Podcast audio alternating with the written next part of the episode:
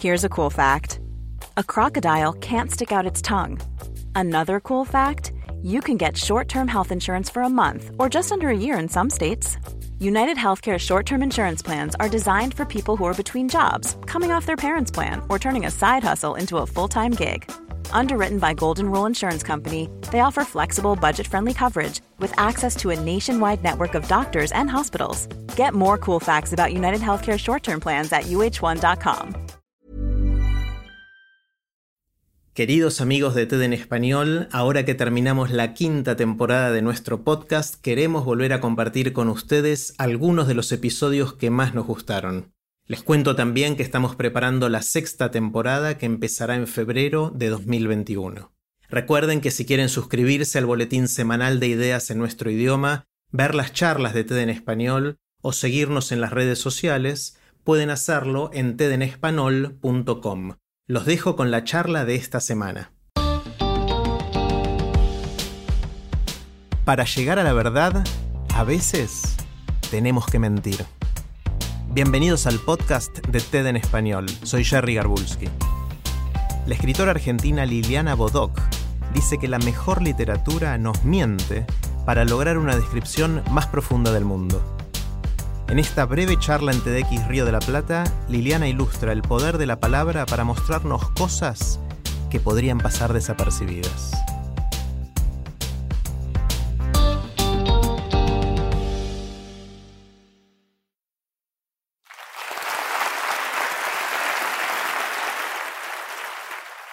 Hola, hola a todos, hola a todas y muchas gracias por la compañía, la compañía de cerca, la compañía de lejos.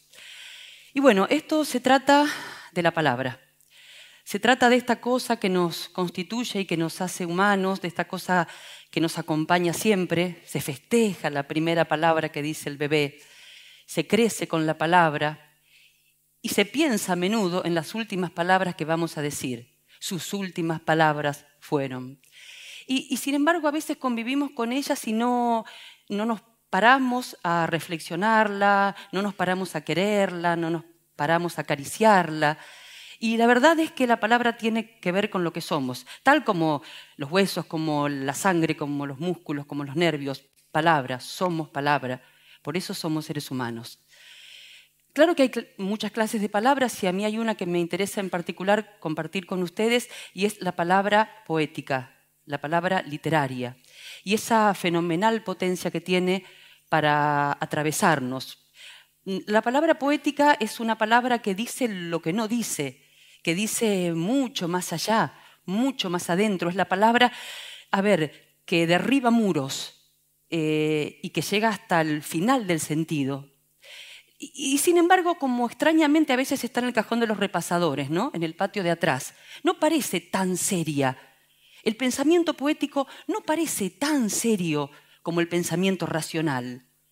Cosas de tías solteronas, cosas de locos, cosas de enamorados, cosas de adolescentes.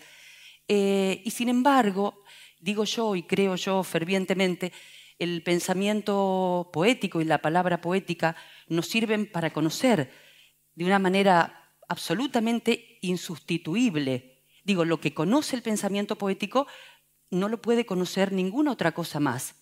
Y no estoy estableciendo categorías ni estableciendo competencia. Me parece que la verdad está repartida entre todas las formas de pensamiento. Entonces, qué bueno que los científicos nos expliquen el mundo, que los biólogos, que los físicos, que los químicos eh, lleguen y nos expliquen este lugar que habitamos, pero qué bueno que también los poetas nos expliquen este lugar que habitamos, porque mi sensación es que cuando salimos a la calle salimos mucho más al mundo poético que al mundo racional. Salimos a pelear contra fantasmas, contra gigantes, contra nosotros mismos. Salimos a amar, salimos a llorar. Eh, y para eso sí que nos sirve el pensamiento poético.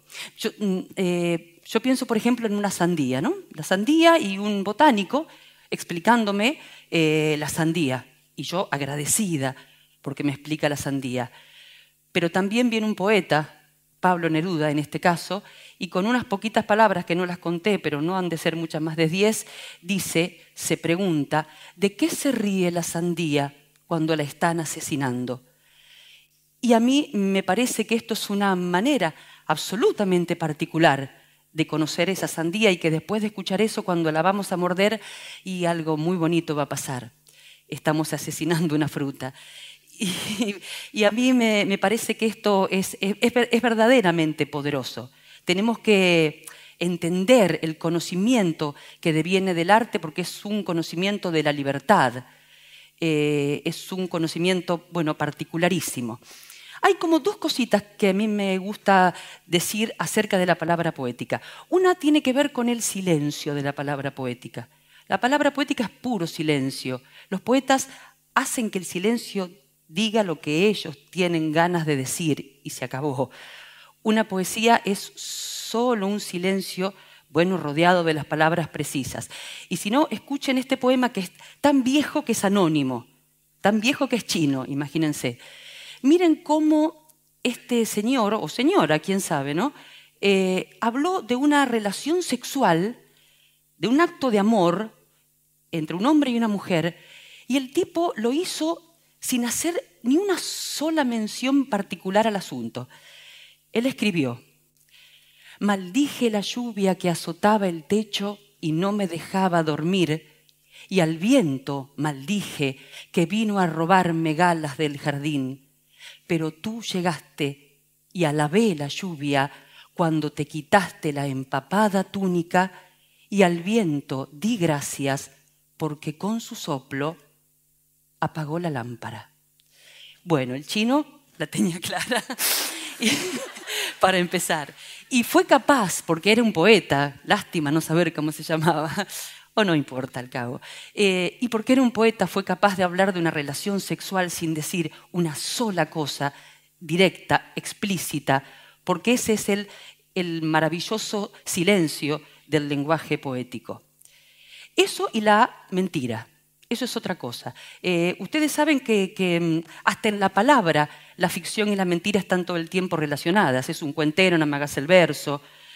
todo el tiempo hay ahí un maridaje, si ustedes quieren, entre la ficción y la mentira. Y, algo de eso sucede, y algo de eso sucede. A mí me pasó una cosa que les voy a contar.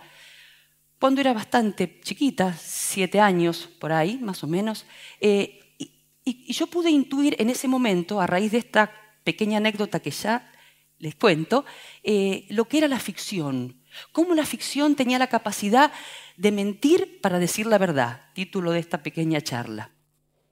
Siete años tenía yo cuando murió mi madre, y a partir de ahí yo tomé la costumbre de mentir.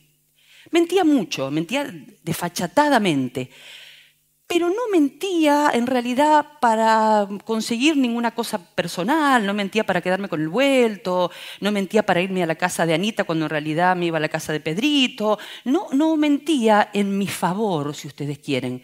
Con lo cual, más que mentir, fabulaba, ¿no? Una, suerte de pequeña mitómana ahí este, andando por el mundo. Un día llegué a la escuela diciendo que había estado ciega todo el día. Todo el día ciega y ciega había buscado el guardapolvo y ciega me lo había puesto, pero encima se prendían atrás. Y ciega había tomado el colectivo y ciega había llegado a la escuela hasta ese ratito atrás nomás que me había vuelto la vista. Les conté yo a mis compañeritas de la escuela. Mis compañeritas deben haber ido, y esto lo, infiero, no tengo manera de saberlo a ciencia cierta, pero es bastante obvio este, lo que pasó. Las compañeritas deben haberse lo oído contar a la señorita. Y la señorita eh, me esperó. Cuando yo llegué, a lo mejor estaba cansada de escucharme mentir, ¿no? Lo digo en su favor. Total que cuando yo entré al aula, eh, un, pequeño grupo de mis compañeritas y la maestra empezaron a cantar, mentirosa, mentirosa, mentirosa. Bueno, mi primer recuerdo son, y ustedes casi con seguridad me van a entender, esa lágrima que hace una cortina que cuando uno pestañea se cae. Sí. Eh, si uno tiene los ojos abiertos se queda, se queda, pero ¡pum! Eh, una sola pestañada y la lágrima se va. Y yo, chiquita como era, no le pude explicar a la señorita que en realidad no estaba mintiendo del todo, eh, que en realidad sí andaba un poquito en penumbras, sí andaba buscando algún lugar del que agarrarme pero no tenía otra manera que hacerlo que mintiendo, eh, de una manera torpe, boba. Eh, era mi forma de hacer literatura. Porque la verdad es que uno sigue haciendo eso, uno sigue mintiendo para decir la verdad.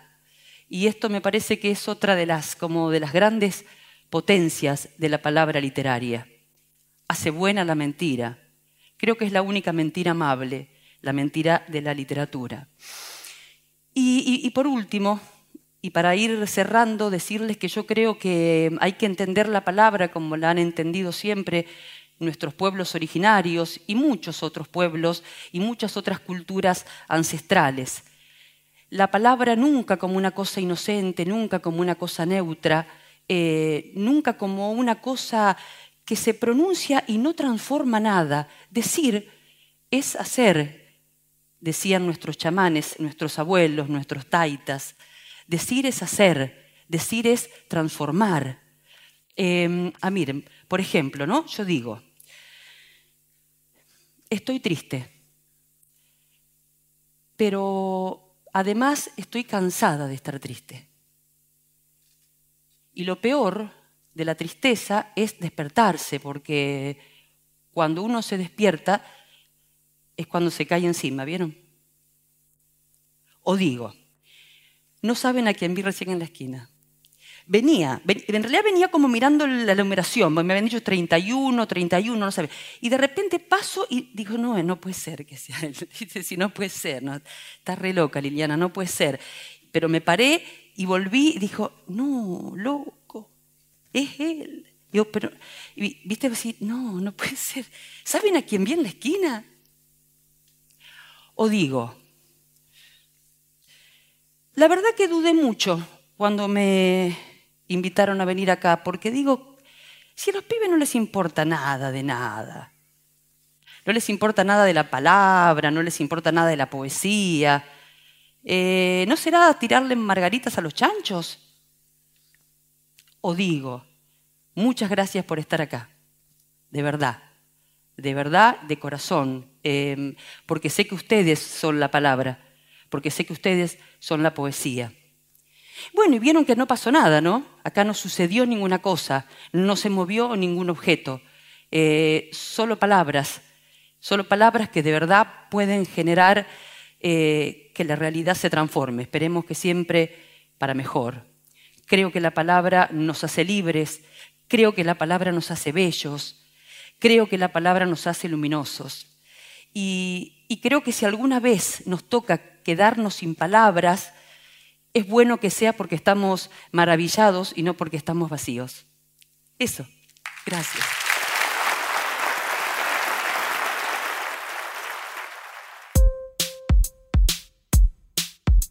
Si les gusta TED en español, la mejor manera de apoyarnos es compartiendo el podcast con sus amigos. Pueden encontrar todos los episodios en Spotify, en Apple Podcast o en tedenespanol.com.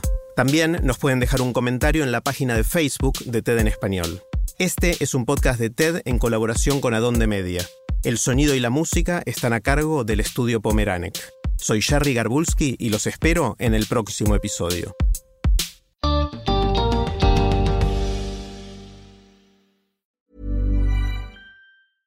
Ever catch yourself eating the same flavorless dinner three days in a row? Dreaming of something better? Well, HelloFresh is your guilt-free dream come true, baby. It's me, Kiki Palmer. Let's wake up those taste buds with hot, juicy pecan crusted chicken or garlic butter shrimp scampi. Mm. Hello Fresh. Stop dreaming of all the delicious possibilities and dig in at HelloFresh.com. Let's get this dinner party started.